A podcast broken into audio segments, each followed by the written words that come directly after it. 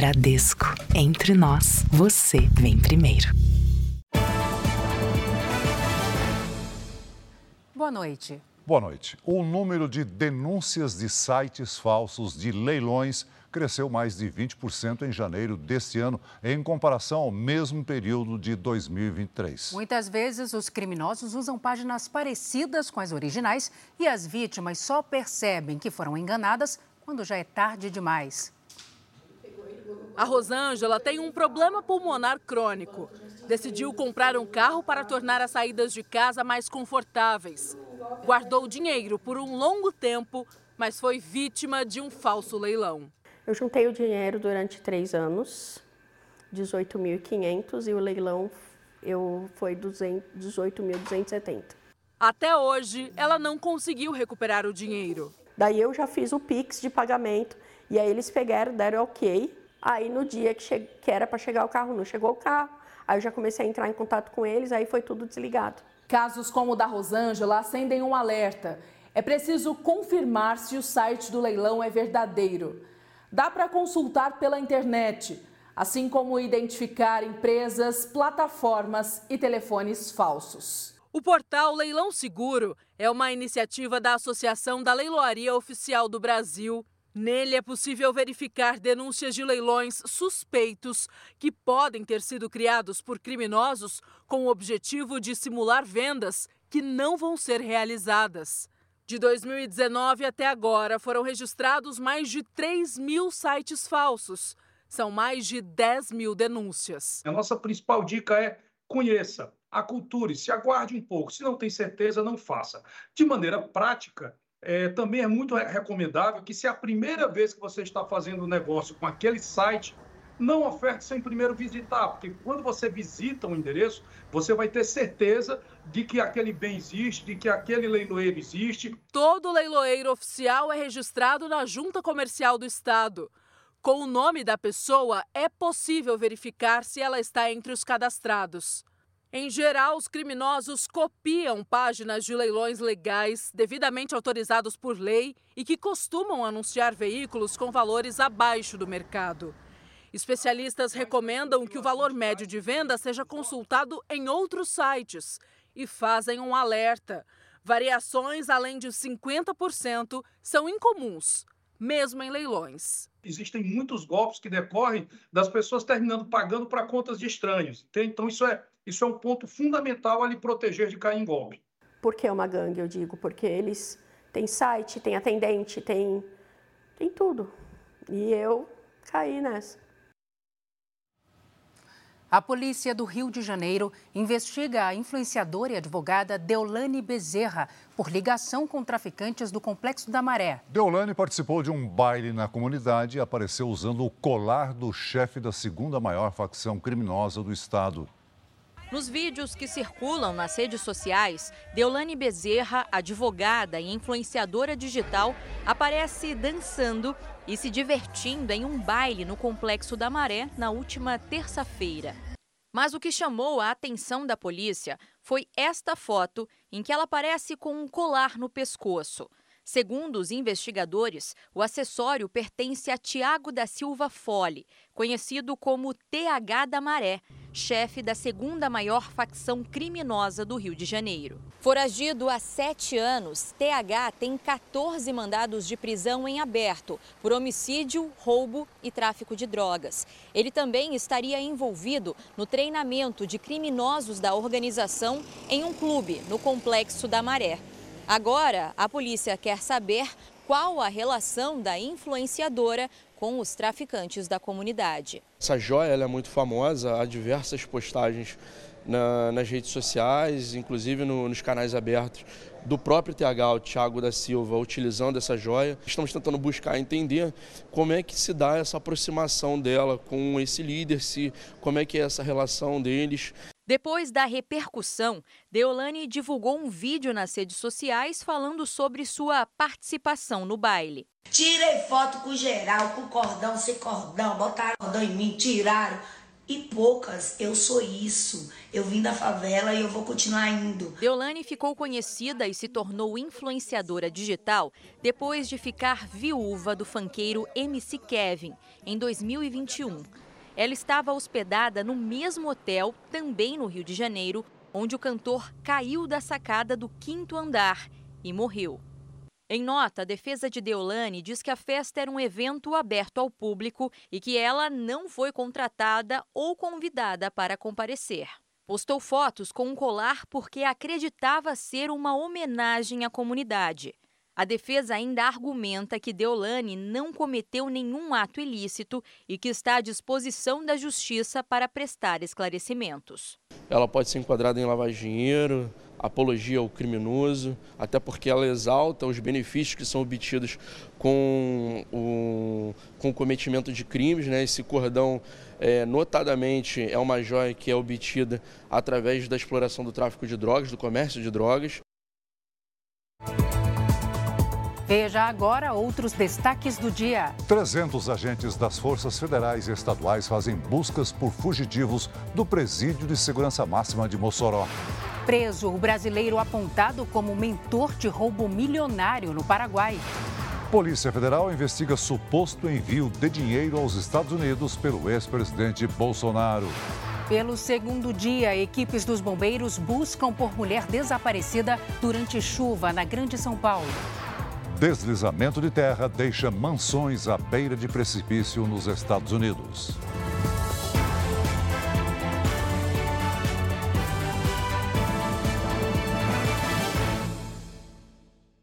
Oferecimento Bradesco. Caia na folia, mas não caia na cilada.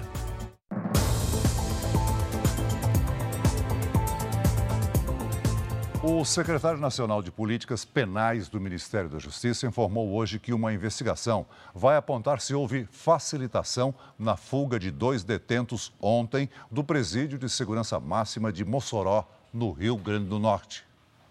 Barreiras foram montadas perto do presídio, a 280 quilômetros de Natal. Agentes de segurança vistoriavam veículos, enquanto helicópteros da Polícia Rodoviária Federal e da Polícia Militar faziam buscas.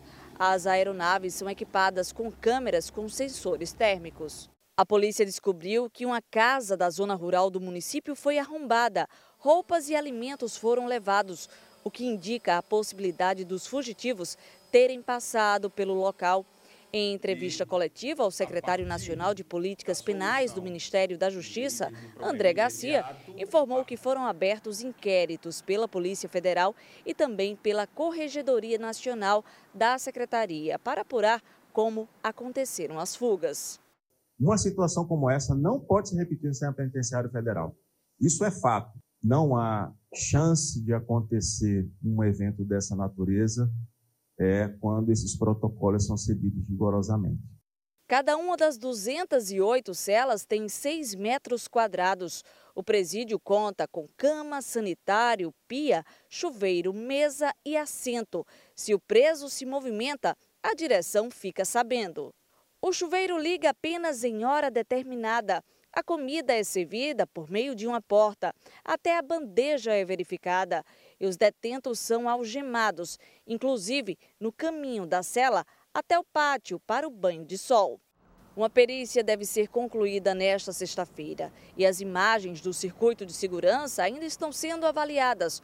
O presídio passa por obras e a investigação vai apontar se essa reforma facilitou a fuga.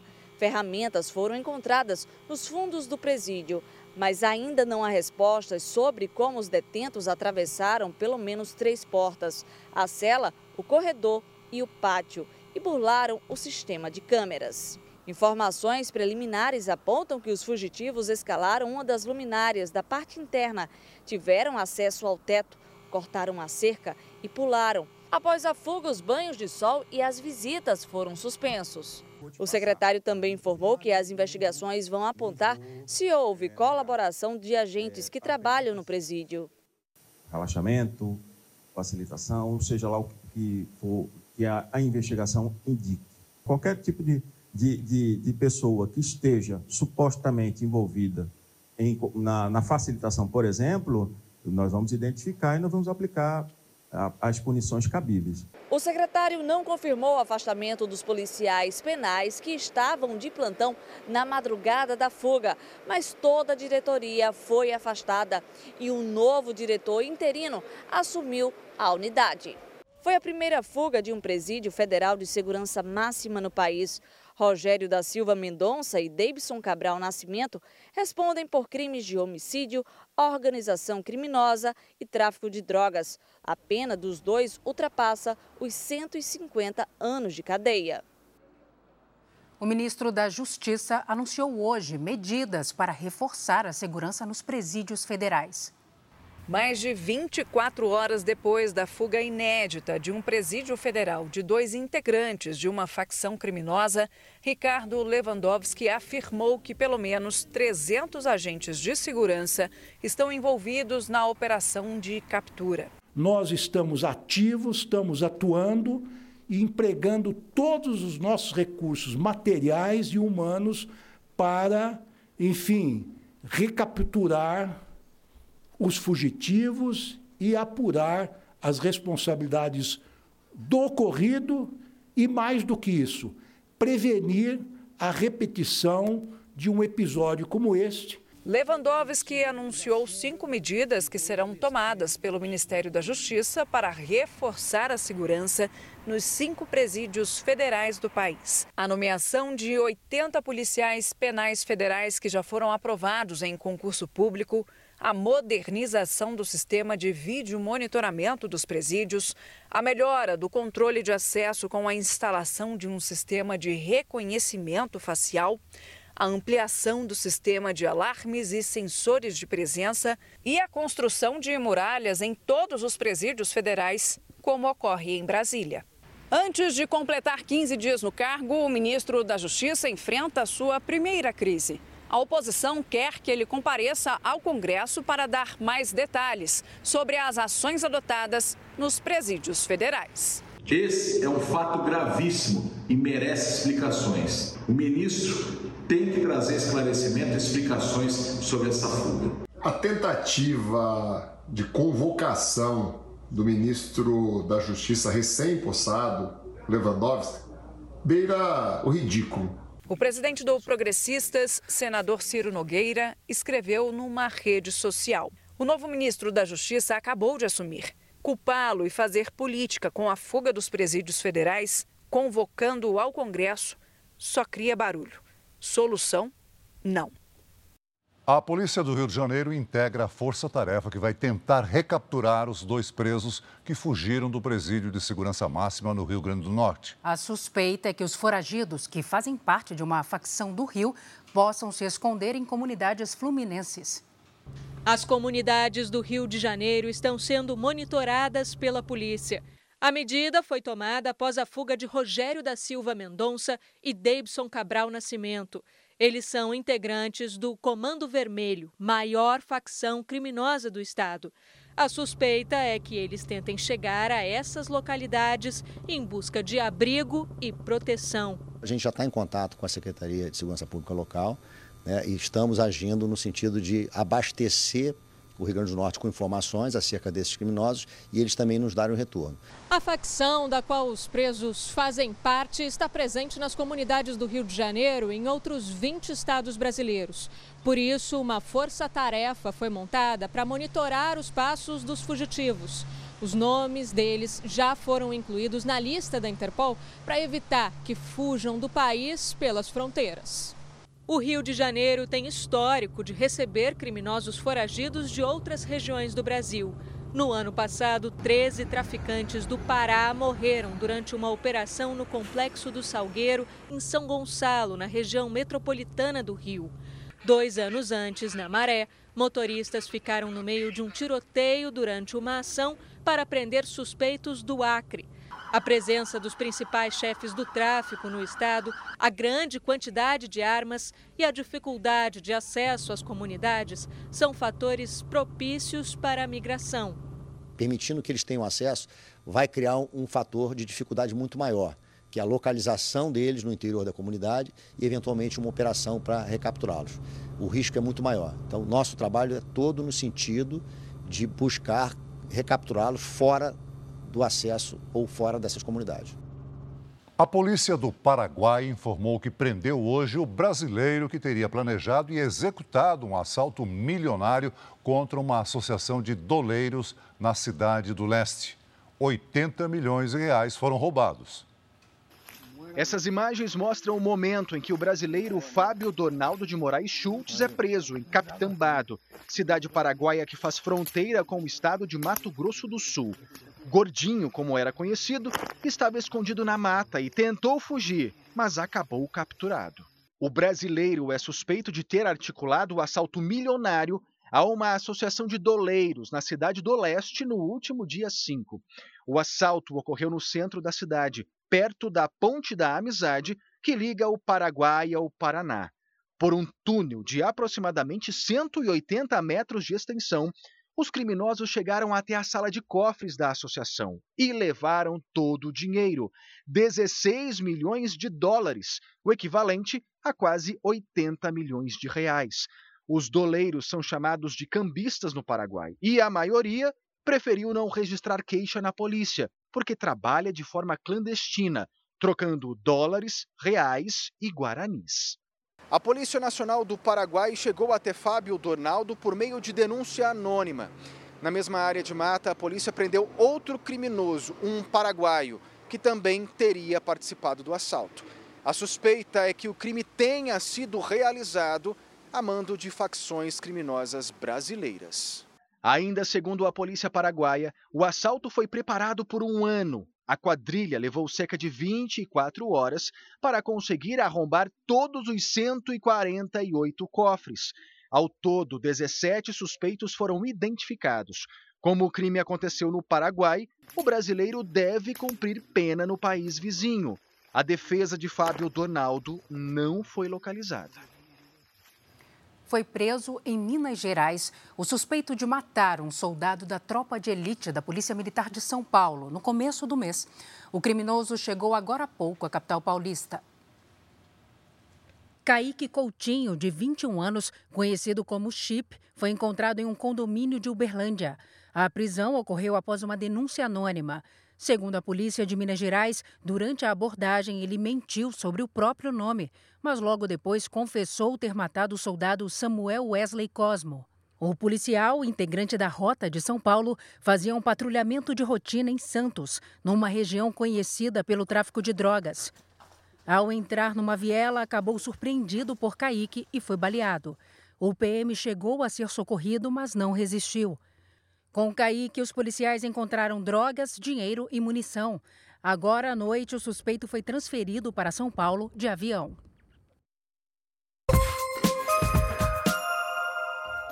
Duas mil escoras metálicas estão sendo instaladas no prédio que sofreu um colapso na estrutura em Praia Grande, litoral de São Paulo. O condomínio e a construtora devem apresentar um plano de recuperação definitiva. Os 133 apartamentos precisaram ser esvaziados. Apesar de estabilizado, o prédio segue interditado. Dois veículos foram apreendidos pela Guarda Municipal no Aeroporto Internacional de São Paulo, em Guarulhos. Os motoristas ofereciam falsas corridas de aplicativo. Só nos dois primeiros meses desse ano houve 22 apreensões desse tipo no local. Fortes chuvas causaram transtornos na região metropolitana do Rio de Janeiro. Carros ficaram submersos. O mau tempo também prejudicou as operações nos aeroportos Santos Dumont e Tom Jobim. As Forças Armadas de Israel realizaram uma operação militar dentro do maior hospital de Khan Yunis, no sul da faixa de Gaza. Pelo menos duas pessoas morreram. Os militares dizem ter provas de que o hospital foi usado por terroristas do Hamas para esconder reféns israelenses. A ação começou pela manhã, horas depois do exército ordenar o esvaziamento do local, inclusive com a remoção dos pacientes para outro prédio. Os soldados entraram no hospital à procura de corpos de reféns mortos por terroristas do Hamas. As forças de defesa de Israel justificam a operação dentro do hospital a partir de informações do serviço de inteligência. De acordo com o Exército, existem fortes indícios de que as instalações médicas foram usadas como cativeiro e para esconder corpos de reféns mortos.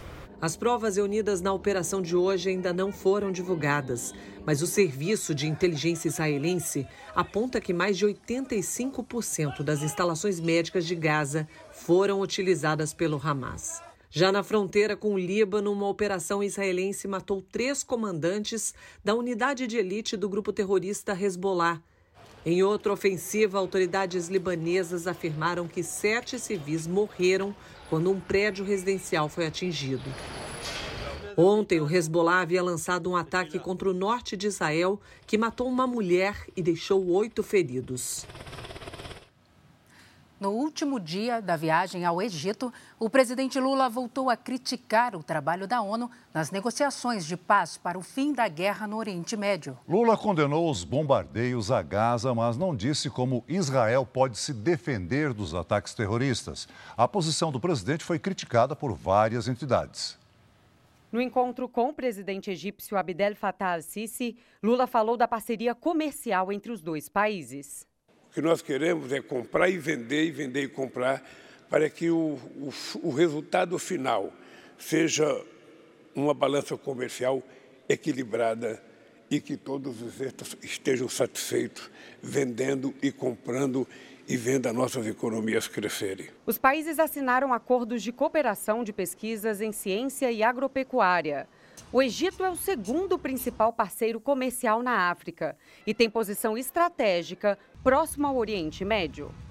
O mais importante encontro do dia foi com representantes de 22 países árabes.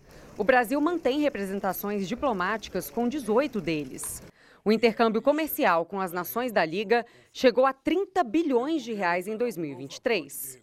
A participação de Lula na Liga Árabe é o momento mais importante da visita ao Egito.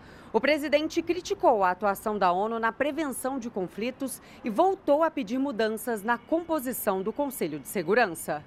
É preciso que o Conselho de Segurança da ONU tenha outros países participando, sabe, outros países da África, outros países da América Latina.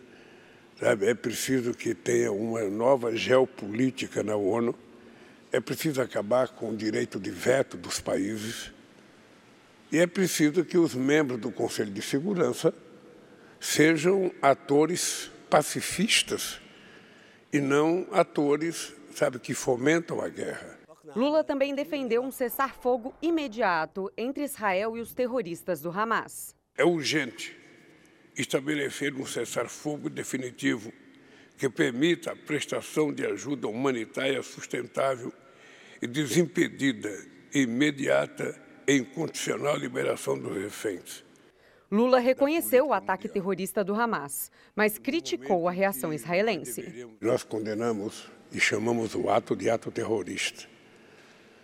Mas não tem nenhuma explicação o comportamento do Israel. Em 7 de outubro, terroristas invadiram Israel, mataram mais de 1.200 pessoas e sequestraram homens, mulheres e crianças. Israel reagiu às agressões. O presidente da Federação Israelita do Brasil, Marcos Knobel, criticou a posição do presidente. A diplomacia brasileira, o presidente Lula, vai aumentar o pagamento para agências da ONU é, acusadas de apoiar um grupo terrorista, enquanto todos os países ocidentais, países democráticos, param de pagar, o Brasil vai na contramão, junto com ditaduras. Então, ao meu ver, o comportamento da diplomacia brasileira é lamentável na questão dessa, desse conflito Israel-Hamas. A embaixada de Israel no Brasil lamentou a posição do presidente brasileiro. Acho que o cessar-fogo é um tipo de presente para o Hamas que vai salvar a vida, ou pelo menos a vida de, de paz deles, e vai dar para eles uma vitória pessoas eh, às vezes esquecem. Temos que mencionar isso de vez em quando, todos os horrores que eu jamais fiz.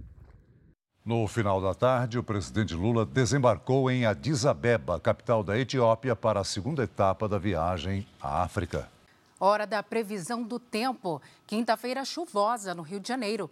Em Mangaratiba, em seis horas, choveu metade do esperado para todo o mês. Vamos conversar com a Lidiane Sayuri. Lid, boa noite para você. O que explica essa chuvarada toda? Boa noite. A formação de um ciclone. Salsi, boa noite para você. Celso, muito boa noite. Boa noite a todos que nos acompanham. Nas imagens de satélite, vemos uma grande quantidade de nuvens espalhadas pelo Brasil, principalmente sobre Mato Grosso do Sul e o Sudeste. Amanhã, à medida que o ciclone ganha força, ele se afasta para o oceano. Mesmo assim, o alerta continua.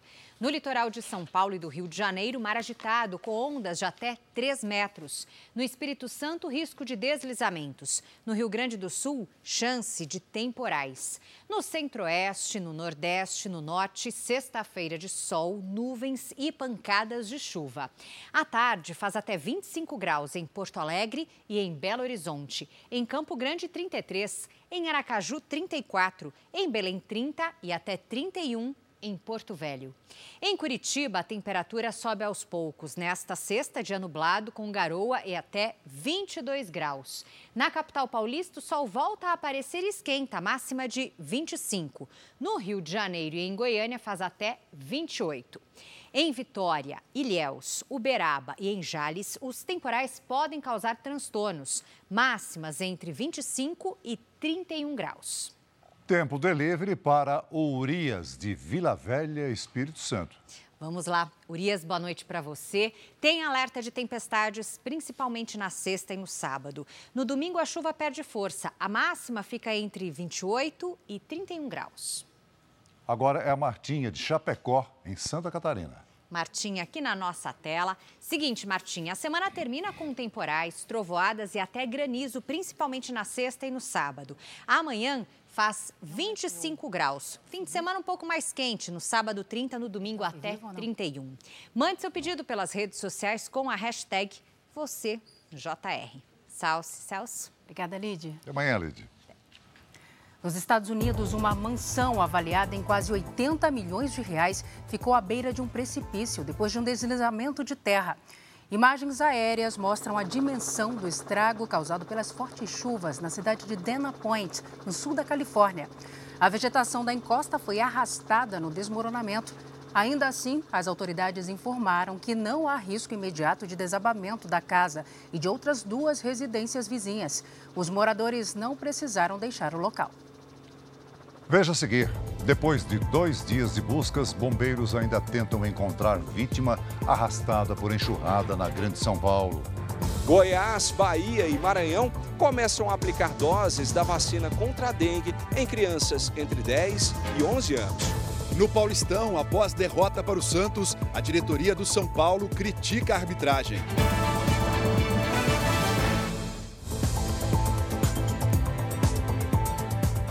O abono salarial do PIS-PASEP começou a ser pago hoje para quem nasceu em janeiro.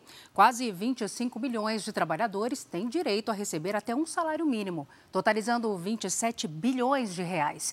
Tem direito ao benefício quem está inscrito no PIS-PASEP há pelo menos cinco anos, quem tenha trabalhado por pelo menos um mês em 2022 e não tenha tido remuneração mensal superior a dois salários mínimos.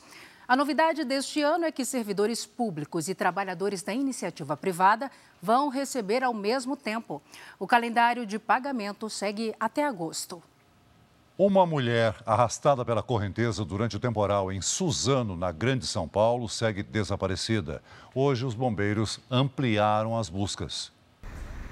No segundo dia de buscas, bombeiros vasculharam uma extensa área na região de Suzano, na Grande São Paulo. Eles usaram botes e entraram em trilhas na mata à procura de Elda Usuki, de 55 anos. Ela e o marido Dirceu Usuki desapareceram num córrego depois que o carro do casal foi arrastado pela enxurrada. O corpo de Dirceu foi encontrado ontem a mais de um quilômetro do local onde estava o veículo. Parentes estiveram hoje no IML. O Dirceu, infelizmente, achamos sem vida.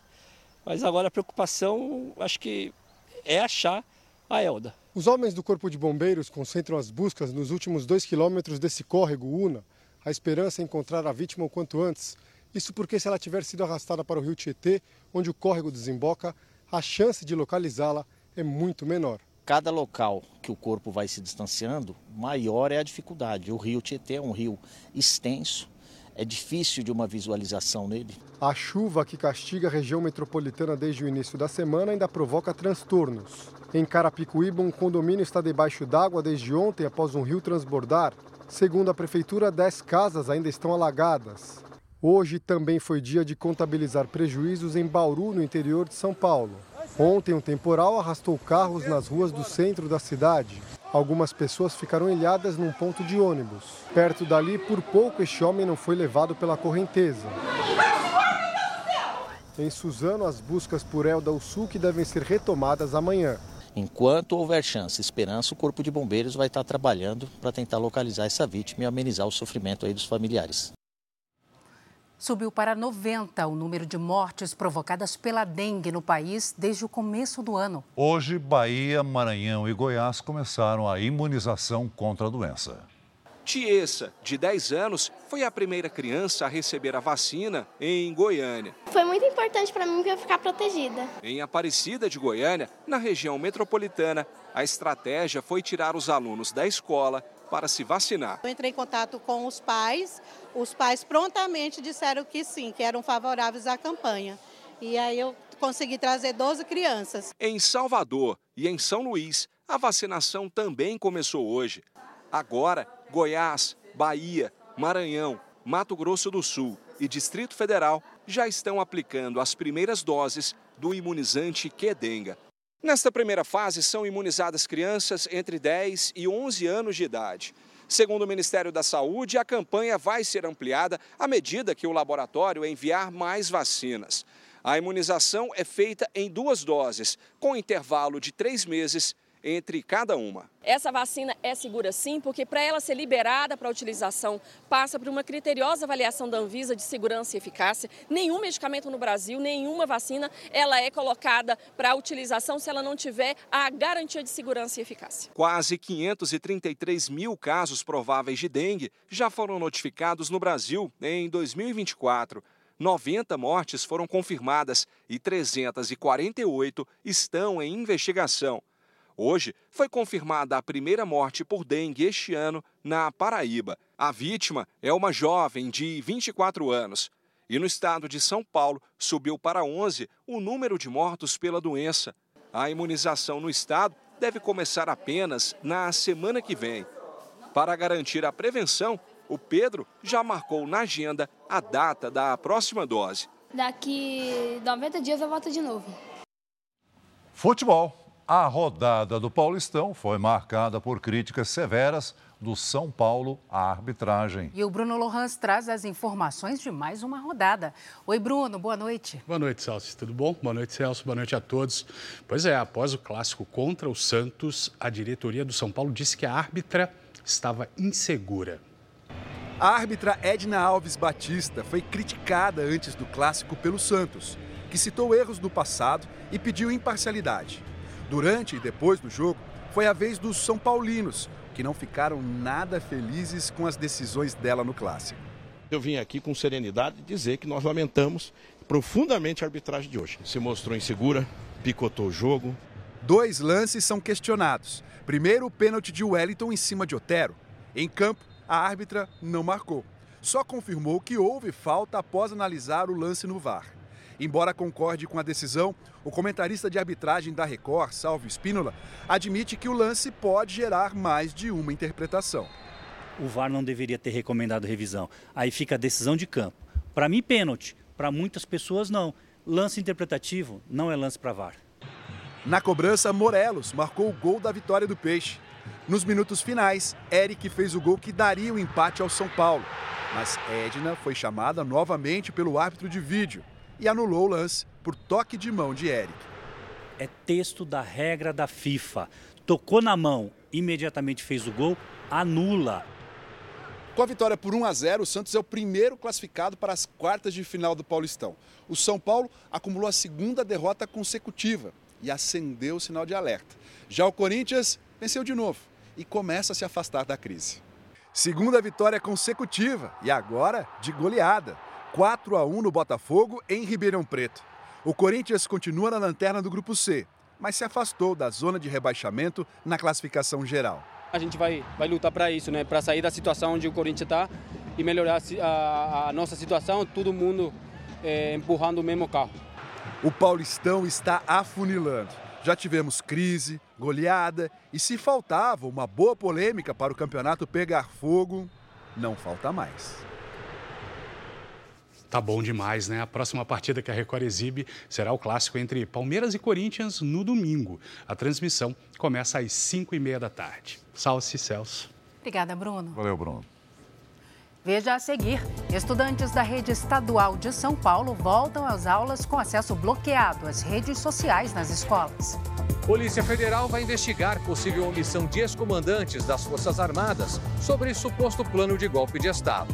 Comissão de Inteligência da Câmara dos Estados Unidos alerta para um ataque nuclear russo aos satélites americanos.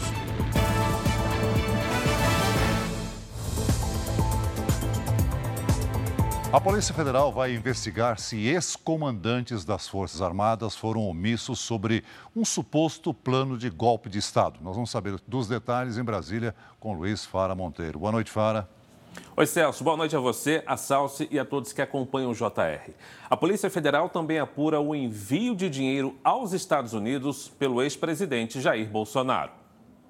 Fontes ligadas às investigações confirmaram ao jornalismo da Record que o ex-presidente Jair Bolsonaro fez uma transferência de 800 mil reais para os Estados Unidos. O dinheiro foi enviado antes de Bolsonaro viajar ao país no fim do mandato, em dezembro de 2022. Assessores do ex-presidente também realizaram transferências internacionais. A Polícia Federal suspeita que o dinheiro seria usado pelo grupo para se manter no território americano enquanto era esperado o resultado da suposta tentativa de golpe de Estado aqui no Brasil. Para os investigadores, o problema não está só na transferência, mas na origem do dinheiro. A suspeita é que valores obtidos com a venda de bens dados de presente ao Estado brasileiro por autoridades estrangeiras façam parte do total enviado ao exterior por Bolsonaro.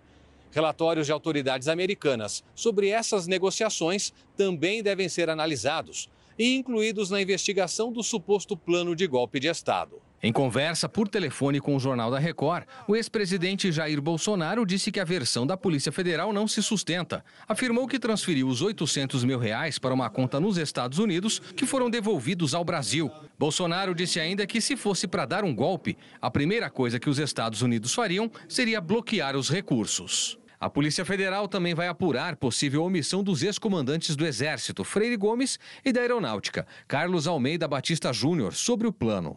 Eles participaram da reunião em que o ex-presidente teria defendido medidas para mudar o resultado das eleições. Para os investigadores, os comandantes militares tinham conhecimento do plano e não agiram.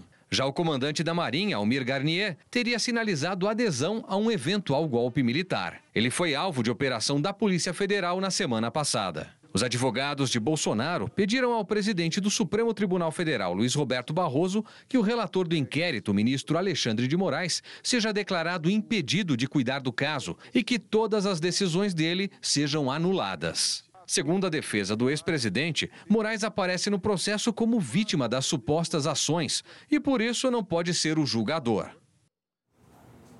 A Polícia Federal concluiu que houve crime de injúria contra o filho do ministro do Supremo Tribunal Federal, Alexandre de Moraes, no aeroporto de Roma, na Itália, no ano passado.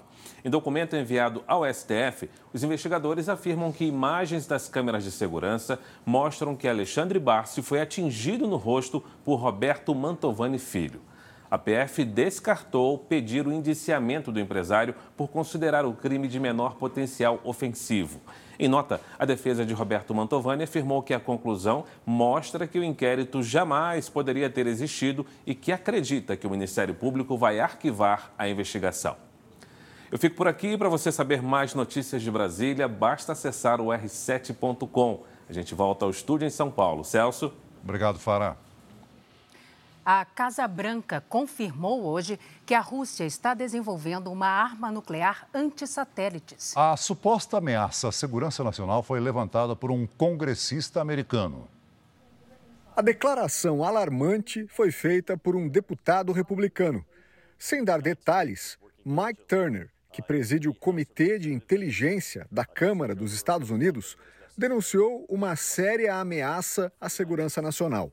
Pelas redes sociais, o congressista pediu que o presidente Joe Biden tire o sigilo de todas as informações a respeito da ameaça.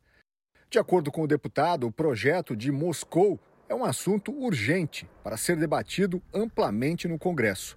Hoje, o porta-voz do Conselho de Segurança Nacional, confirmou que o deputado americano se referia a um projeto nuclear espacial da Rússia. Embora seja preocupante, não há perigo imediato à segurança de ninguém, afirmou John Kirby. As armas em desenvolvimento seriam capazes de atingir satélites americanos que estão na órbita do planeta. Um ataque nuclear espacial poderia deixar o país às cegas impossibilitando a comunicação e a defesa de ataques inimigos. Uma das preocupações das autoridades americanas é que a Rússia abandone um acordo estabelecido há quase 60 anos, o chamado Tratado do Espaço Sideral, assinado pelos Estados Unidos e União Soviética em 1967, impôs limites a respeito da implantação de armas nucleares na órbita da Terra. Por outro lado, opositores do deputado dizem que o alerta serviu para colocar pressão no Congresso americano, que tem dificultado o acesso da Ucrânia a pacotes de ajuda. A Rússia classificou as denúncias como infundadas. Os recentes conflitos ao redor do mundo e a existência de armamentos mais poderosos que a bomba jogada em Hiroshima aumentam o temor de uma guerra nuclear em grande escala. Esta imagem representa um dos piores capítulos da história da humanidade. As bombas atômicas lançadas sobre Hiroshima e Nagasaki em 1945 no Japão revelaram ao mundo o que uma arma nuclear pode provocar. Durante décadas, a Guerra Fria colocou Estados Unidos e União Soviética em lados opostos, com mostras frequentes do potencial destrutivo capaz de exterminar a vida na Terra.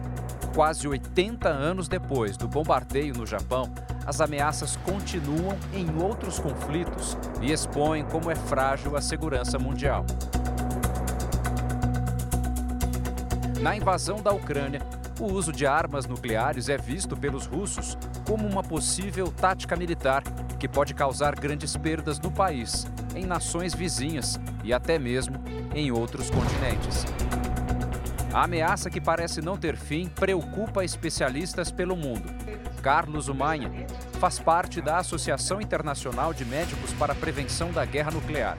A instituição que venceu o Prêmio Nobel da Paz em 1985 divulga os riscos de novos ataques com bombas atômicas, cada vez mais próximos de se tornarem realidade.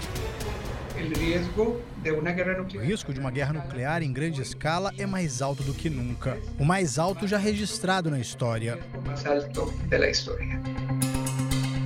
O arsenal nuclear está em poder de nove países. São cerca de 13 mil ogivas.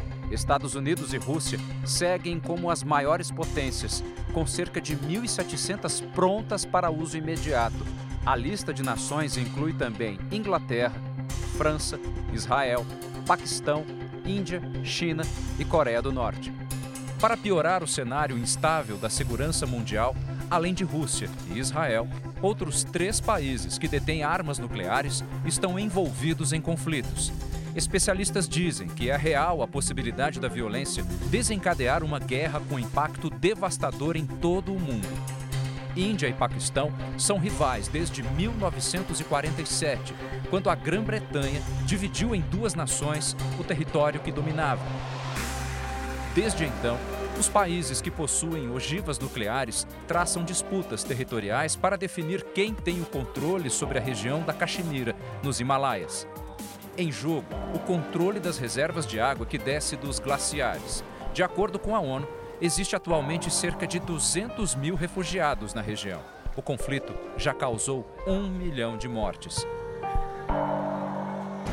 Na África, conflitos e guerras civis também têm potencial para causar mais mortes e arrastar potências como a Rússia, França, Alemanha e Estados Unidos para uma nova guerra.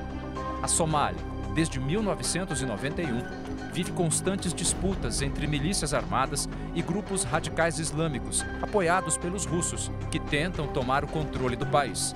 Um desses grupos rebeldes recebeu integrantes da rede terrorista Al-Qaeda que fugiram do Afeganistão. Por causa da violência, mais de 3 milhões de pessoas foram forçadas a deixar suas casas e permanecem nas fronteiras em campos de refugiados. Outro país que atravessa uma guerra civil com milhares de vítimas é a República Centro-Africana. Depois que o presidente François Bozizé foi deposto, rebeldes muçulmanos assumiram o poder e instalaram um regime de perseguição à população majoritariamente cristã. Uma onda de violência matou milhares de pessoas e fez com que mais de 2 milhões de refugiados buscassem abrigo em países vizinhos. Outro conflito com potencial para desencadear uma guerra mundial acontece na Ásia. A China vê Taiwan como um território rebelde e quer reunificar a ilha.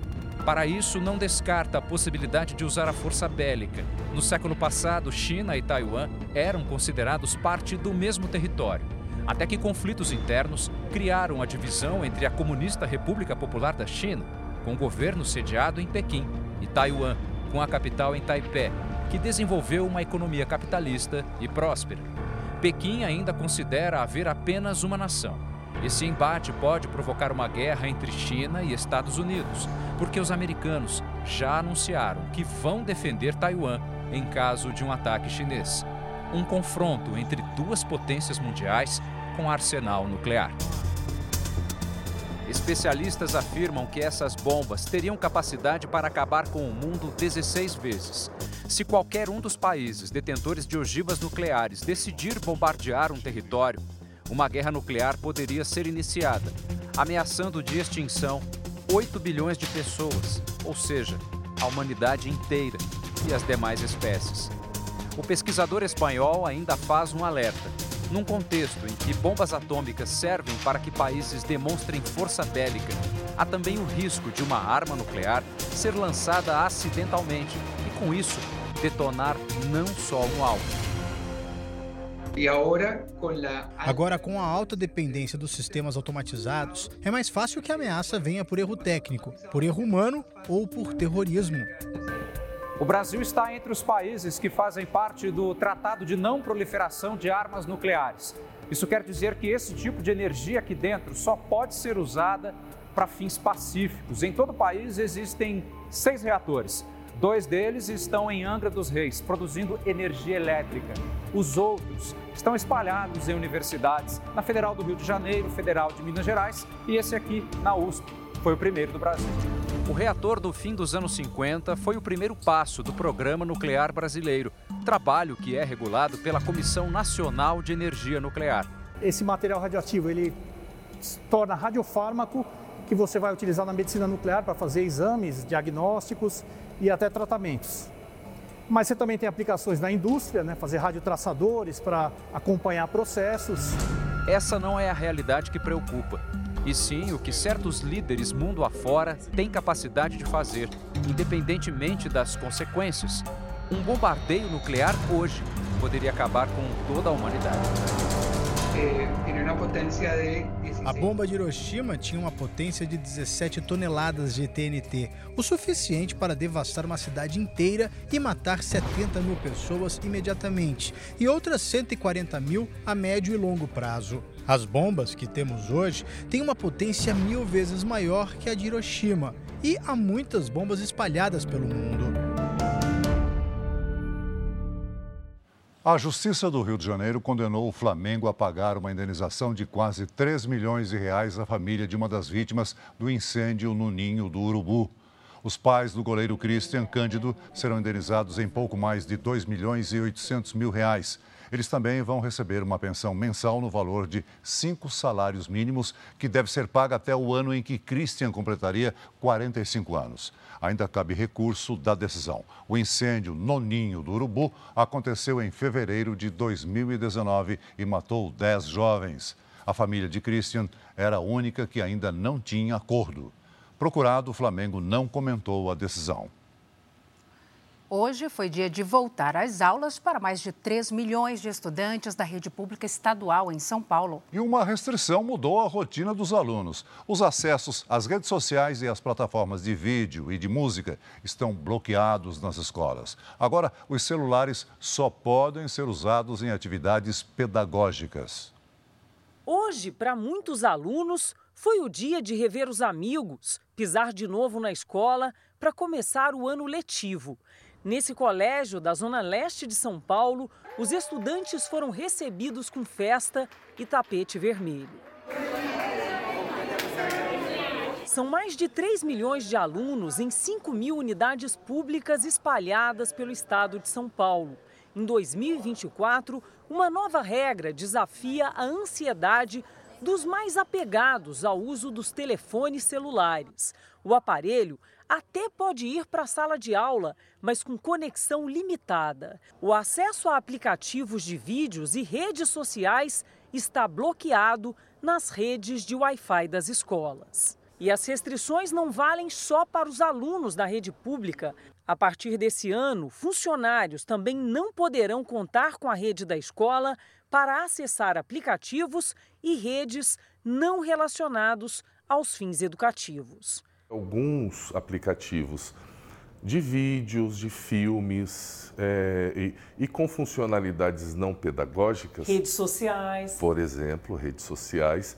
Eles vêm sendo bloqueados de uma forma gradual desde o ano passado para que o aluno não tenha acesso. São muitos estudos relacionados a esse tema no mundo inteiro, mas o último relatório da ONU para a Educação mostra que o uso irrestrito dos celulares nas escolas prejudica a concentração, o aprendizado e até mesmo a saúde dos alunos. Além do Brasil, outros 17 países já têm políticas para banir ou restringir o uso de celulares nas escolas. Muitos estudantes concordam com a novidade querendo ou não, você vai estar vidrado no celular ali, vai estar concentrado e não vai estar escutando o que o professor fala. É, muitas das vezes a gente ficava com a mente distante, pensando em outras coisas, sendo que o importante era estar focando na aula. Essa questão relacionada à concentração, à aprendizagem que fica prejudicada quando você está com a sua atenção em mais de um lugar e a questão da saúde mental, porque a gente sabe que as redes sociais hoje afetam muito os adolescentes. Não é de hoje que as pesquisas indicam um aumento no número de depressão, de ansiedade. Deixar o celular de canto, deixar na mochila, no bolso, sem vibrar, sem nada, me ajudou a focar mais nos estudos. Essa edição termina aqui e à meia-noite e meia tem mais Jornal da Record. Fique agora com Jezabel e logo após tem Quando Chama o Coração. E ainda o penúltimo capítulo de Pecado Mortal. Está imperdível. Boa noite para você. Boa noite.